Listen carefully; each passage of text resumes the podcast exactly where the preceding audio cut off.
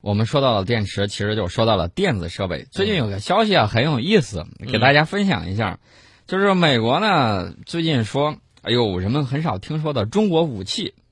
说什么呢？说电子设备。嗯这个美国发现呢，把废电子设备卖给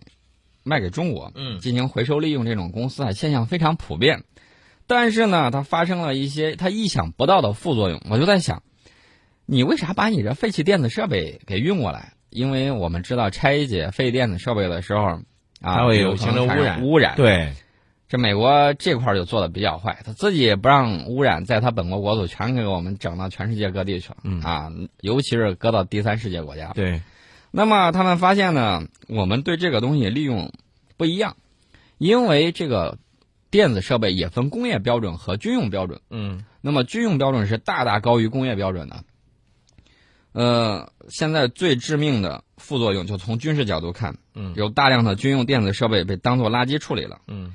但是根据美国现行法律规定呢，把涉密电子设备当垃圾扔掉，这个扔走嗯啊，给运到国外，那属于非法行为。嗯，相关法律呢，就如此呃，该如何销毁这类的电子垃圾有具体规定，但是呢，执行的很不咋地。嗯哼呃，这些废弃零件呢来了之后，这群人我觉得也很搞笑，把这个东西拿去翻新，嗯然后把这个序列号等等给它清除了，嗯然后呢重新打磨，重新抛光，焕然一新。嗯哼，然后呢，那价格就很低了，对，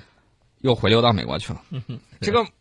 嗯，大型电子设备就是大型的，比如说 F 三十五战斗机，嗯它就用到了这些翻新货，结果呢，就出现了很多问题。一方面，我觉得美国是拿这个事儿在做文章；另一个方面呢，我们也看到了。这个美国这个电子设备，就是包括它的战机嗯啊，它要是真装备这玩意儿了，嗯那可靠性可靠吗？然后呢，日本，